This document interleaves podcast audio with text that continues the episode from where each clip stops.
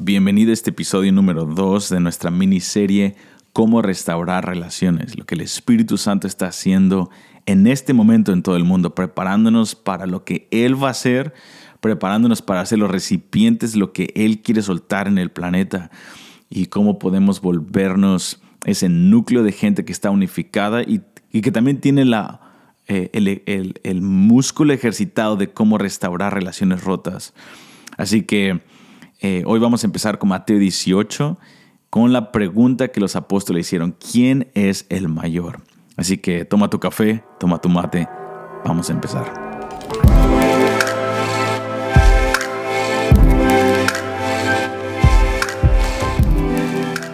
Ok, Mateo 18, versículo 1 al 5. Aquí es donde empieza la enseñanza de Jesucristo por medio de una pregunta que los apóstoles le hicieron. Y esta pregunta es la pregunta que tú y yo hacemos todo el tiempo. Para poder empezar esta miniserie, para poder entrar a esta enseñanza con Jesucristo, necesitamos tener la humildad para reconocer que esto somos tú y yo. Que Mateo capítulo 18, versículo 1 al 5 es nuestra premisa en la carne, aún como cristianos. Los apóstoles habían estado con Jesucristo, el hombre más humilde. Los apóstoles habían visto el poder de Dios salir de su manto y aún de sus propias manos. Entonces, estamos hablando de gente salva, creyente, que había vivido con Jesucristo y aún así, esta es la premisa, este es, este es lo que los, el filtro por el cual, a través del cual ven la vida. Y estos somos nosotros. Dicen, en aquel tiempo los discípulos vinieron a Jesús diciendo, ¿quién es el mayor en el reino de los cielos? En diferentes ocasiones ellos preguntaban, ¿quién es el mayor de entre nosotros? ¿O quién se va a sentar a tu derecha y a tu izquierda? Y llamando a Jesús a un niño, lo puso en medio de ellos y dijo, de cierto os digo que si no os volvéis y hacéis como, os hacéis como niños, no entraréis en el reino de los cielos. Así que cualquiera que se humille como este niño, ese es el mayor en el reino de los cielos. Y cualquiera que reciba en mi nombre a un niño como este, a mí me recibe. Esta es nuestra premisa. Necesitamos entender eso una vez más. Y eh, Dios nos está dando una lección de liderazgo aquí. Jesucristo eh, eh, responde diciendo, esta de hecho no es la pregunta adecuada, pero les voy a responder. Si quieren, ustedes están preguntando quién es el mayor, ustedes están buscando posición, pero yo estoy buscando transformación. Y eso es, Jesucristo nos da más de 30 versículos en este capítulo. Y nosotros por naturaleza buscamos posición. ¿Quién me respeta? ¿Quién no me respeta? ¿Quién sabe quién soy yo y quién no sabe? Entonces lo voy a poner en su lugar. Y vivimos tratando de demostrar quiénes somos y perdemos mucho tiempo. Si nosotros entramos en un mover de Dios con esta premisa y no hemos crucificado esto, y, y, como te dije, tenemos que hacerlo todos los días. Si lo entendiste ayer, mañana lo tienes que volver a buscar.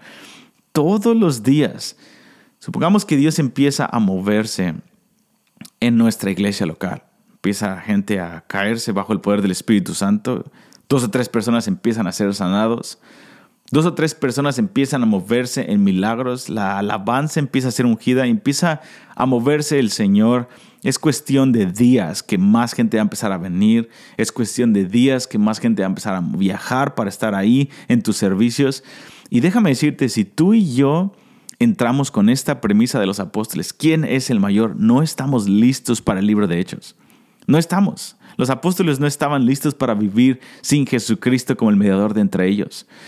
Tomó un par de días para que ellos se separaran, se dispersaran, se amargaran y dejaran todo y se volvieran a la, a la barca después de que Jesucristo murió, se volvieran a ser pescadores. Pero Jesucristo los prepara aquí en Mateo 18 con una enseñanza magistral de, um, de humildad, de humildad. Entonces, ellos buscan posición, pero él busca transformación. Necesitamos, necesitamos agarrar esto, porque una vez más creemos que Dios está levantando una iglesia victoriosa. Amén. E, eso es lo que creemos aquí en IHOP, es lo que tú crees, es lo que cree mi amigo Mariano Senewald en Misión en Argentina. Estoy seguro que es lo que cree mi amigo Marcos Brunet en Toma tu lugar ahí en Córdoba. Es lo que creen mis amigos de Amistad de Puebla, Rudy, Ernesto Alonso y Rubicelli, su esposa y su equipo. Estoy, eh, lo que cree mi amigo Nets Gómez en Northridge, Casa de Oración en California. Eh, es lo que creemos. Creemos que Dios nos está preparando para un mover del Espíritu Santo y que cada lágrima derramada no ha sido en vano. Creemos que cada oración que sube en forma de incienso frente a la presencia de Dios no ha sido en vano. Creemos que cada consejería que tomamos cada vez que abrimos nuestra casa para aconsejar a un joven o un matrimonio quebrantado, sabemos que no estamos desperdiciando el tiempo porque Dios está preparándonos para algo y ese algo está descrito en la palabra de Dios. No es un algo etéreo que es una lista de cosas que le pedimos a Santa Claus. Sabemos que ese algo es bíblico y lo hemos estado estudiando, lo hemos estado proclamando. Sabemos que es el derramamiento del Espíritu Santo sobre su iglesia para impactar al mundo y también para traer la presencia de Dios en medio de nosotros.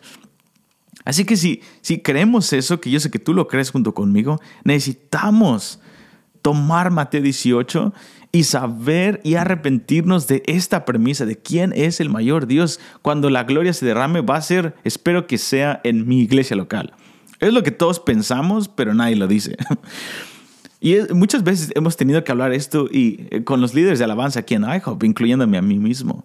Hemos estado orando en este 19 de septiembre, cumplimos 22 años de orar con alabanza sin parar, 24 horas al día, 7 días de la semana, por 22 años y hemos estado pidiendo avivamiento y hemos tenido visitaciones de Dios. Dios ha impactado al mundo a través de este pequeño ministerio. Amén, estamos agradecidos con eso, lo entendemos y nos sentimos humildes frente al Señor en cuanto a esto. Es más allá de lo que jamás hemos podido producir en nuestra carne. Sabemos lo que Dios ha hecho con nosotros, pero estamos contendiendo por más. Estamos contendiendo por la plenitud de la transformación de Kansas City, la transformación de Estados Unidos, la preparación del cuerpo de Cristo para los últimos tiempos. Estamos creyendo en eso. Pero hemos tenido que enfrentar esto muchas veces. ¿Qué si Dios se mueve? Si nosotros fuimos los que hemos estado contendiendo por esto. Y cuando Dios trae transformación en Kansas City, ¿qué tal si Dios se mueve con la iglesia hispana de la esquina o la iglesia coreana que está en la otra ciudad? ¿Qué tal si Dios empieza y suelta sus promesas con gente que no contendió por ellas y nosotros que contendimos por ellas? ¿Qué tal si Dios no se mueve a través de nosotros? ¿Qué tal si la respuesta a nuestras oraciones es el ministerio que nos irrita?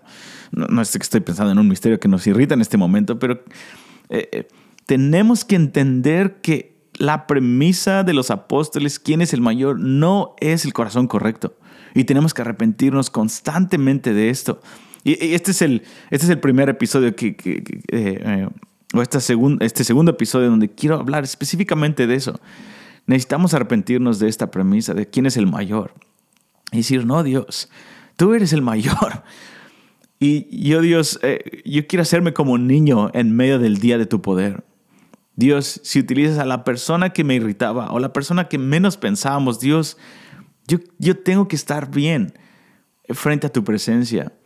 Porque no se trata de mí. Y Jesucristo le dice, que el que se humille como este niño es el mayor en el reino de los cielos. En pocas palabras, él está diciendo, yo soy el mayor en el reino de los cielos porque yo siendo Dios vine a hacerme como, como alguien que no es reconocido en mi generación.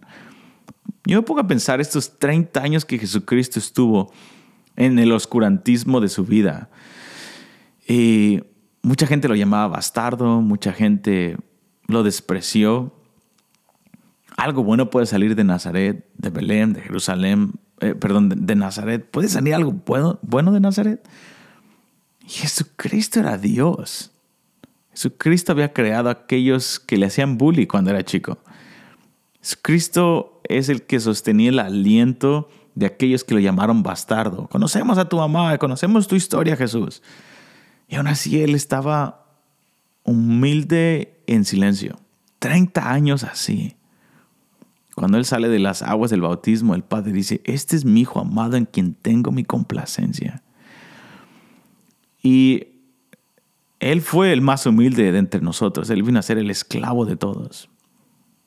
Y para poder entrar en esta enseñanza de Mateo 18, hoy en este segundo episodio tenemos que aceptar que esa es nuestra premisa y tenemos que arrepentirnos. Dios, renuncio a mis derechos. No tengo derechos, Dios. El único derecho que tengo es amarte y amar a los que tú amas. Ese es, ese es lo que tú me llamaste a hacer. Dios, ayúdame a ser como un niño.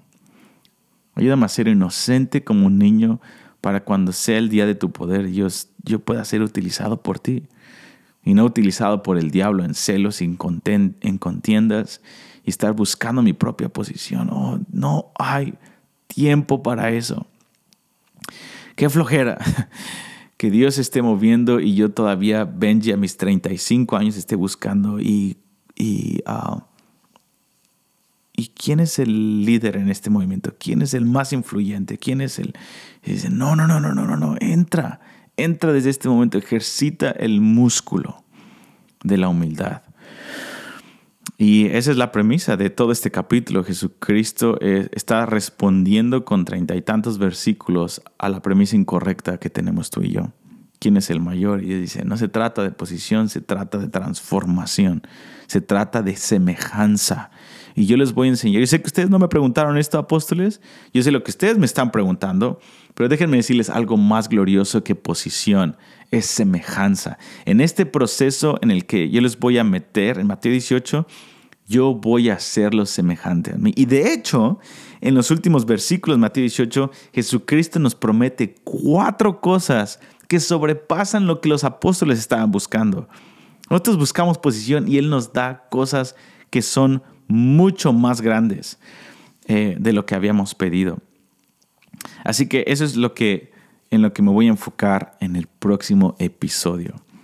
¿Qué es lo que Jesucristo está buscando en este capítulo? Él está buscando semejanza. ¿Cuál es la pregunta que estamos haciéndole al Señor? Tenemos que arrepentirnos de esa premisa. En el próximo episodio vamos a hablar de la parábola de la oveja perdida. Es donde Jesucristo abre su corazón y les dice, de hecho, este soy yo. De hecho, esto es lo que ustedes quiero, lo que yo quiero que ustedes se vuelvan, una extensión del buen pastor. Así que gracias por estar aquí. Te veo en el próximo episodio número 3 de esta miniserie llamada Cómo restaurar relaciones, lo que el Espíritu Santo está haciendo en todo el mundo en este momento. Dios te bendiga.